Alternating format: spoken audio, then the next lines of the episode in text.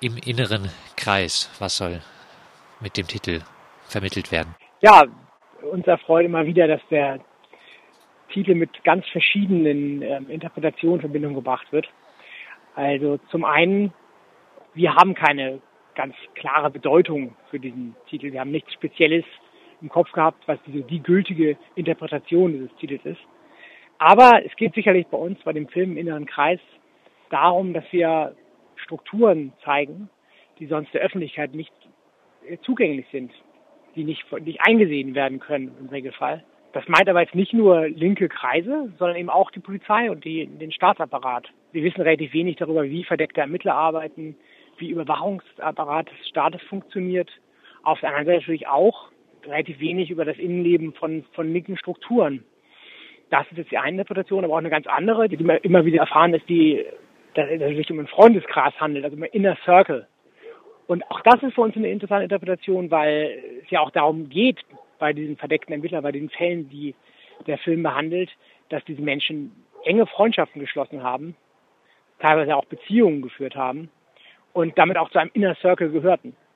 In einer Zeit, in der, wenn man die Medien verfolgt, ein Großteil der Bevölkerung Angst vor Terrorismus hat, ist es da nicht absurd, filmisch solche Instrumente wie verdeckte Ermittler gewissermaßen in Frage zu stellen?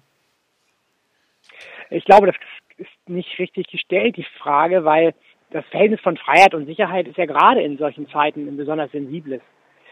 Wenn man freiheitliche Grundrechte in Abrede stellt, auf der Grundlage von Antiterrorparagraphen oder äh, angesichts eines bestimmten politischen, gesellschaftlichen Klimas, äh, kommt man sonst wohin. Letztendlich geht es ja in dem Film auch nicht darum, dass man jetzt das Instrument der verdeckten Ermittler unbedingt zwangsläufig generell in Abrede stellt.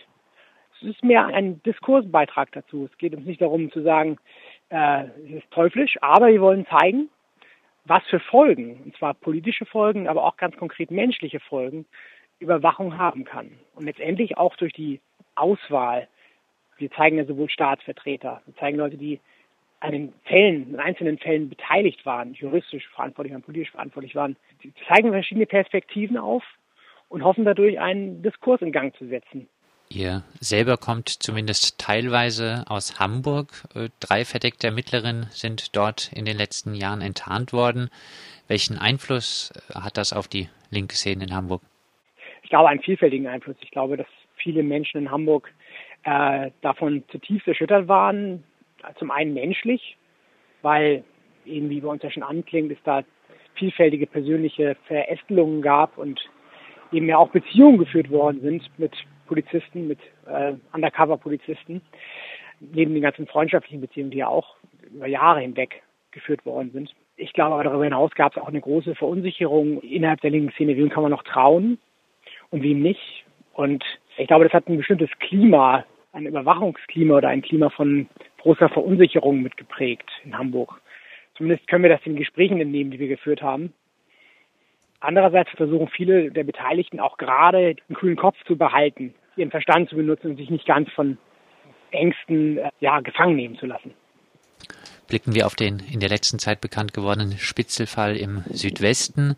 Jetzt sind ja bald sechs Jahre seit der Enttarnung von Simon Brommer in Heidelberg vergangen.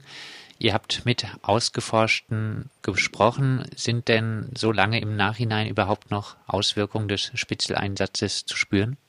Also es sind auf jeden Fall Auswirkungen zu spüren. Man natürlich individuell verschieden. Der eine versucht, das ein Stück weit abzuschütteln von sich, aber man trägt das weiter in sich. Gerade bei diesen jungen Leuten, meine einige Betroffene waren damals 18, 19 Jahre alt, also kaum erwachsen, es hat das schon eine Art Erschütterung mit sich gebracht. Sie versuchen dagegen anzuarbeiten, dass man nicht sozusagen übervorsichtig Menschen gegenübertritt, die man neu kennenlernt, aber viele müssen sich überwinden eben nicht zu ängstlich und äh, ja, mit neuen, neuen unbekannten Menschen zu reden und zu vorsichtig zu sein.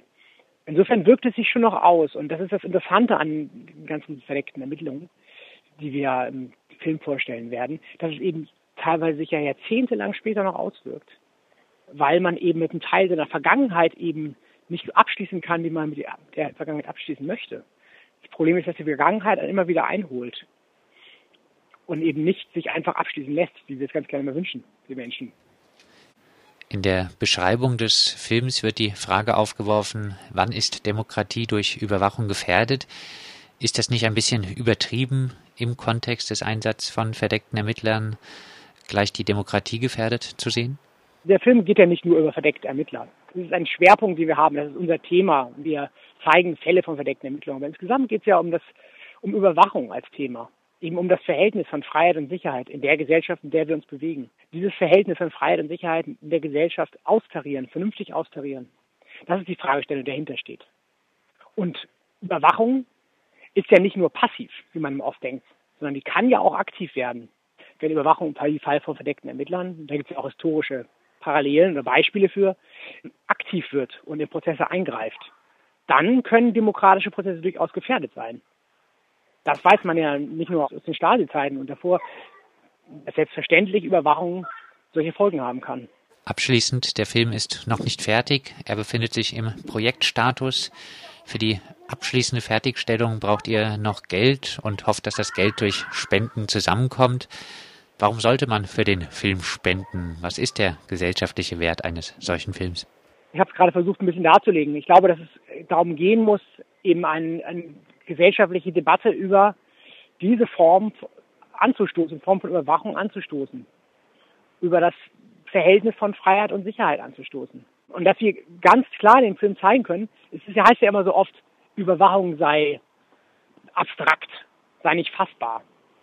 In dem Film zeigen wir genau das Gegenteil. Und das kann man hervorragend an diesen Fällen von verdeckten Ermittlungen, dass Überwachung sehr wohl ganz starke Auswirkungen auf Menschen haben kann, dass sie keineswegs abstrakt ist sondern wir zeigen sie in Aktion und gleichzeitig wollen wir aber nicht mit dem erhobenen Zeigefinger durch die Welt gehen und uns als die besseren Menschen darstellen, sondern wir wollen Debatte darüber. Wir zeigen verschiedene Perspektiven auf die einzelnen Fälle, um eben eine, einen Streit darüber, einen gesellschaftlichen Diskurs zu entfachen. Und ich glaube, das ist bitter nötig. Und zwar gerade in Zeiten wie diesen, wo Terrorismus uns gewissermaßen alle in Atem hält. Das ist wahrscheinlich nötiger als, als jemals zuvor dann genau über die Frage von Überwachung, über die Frage von Freiheit und Sicherheit einen gesellschaftlichen Diskurs zu entfachen.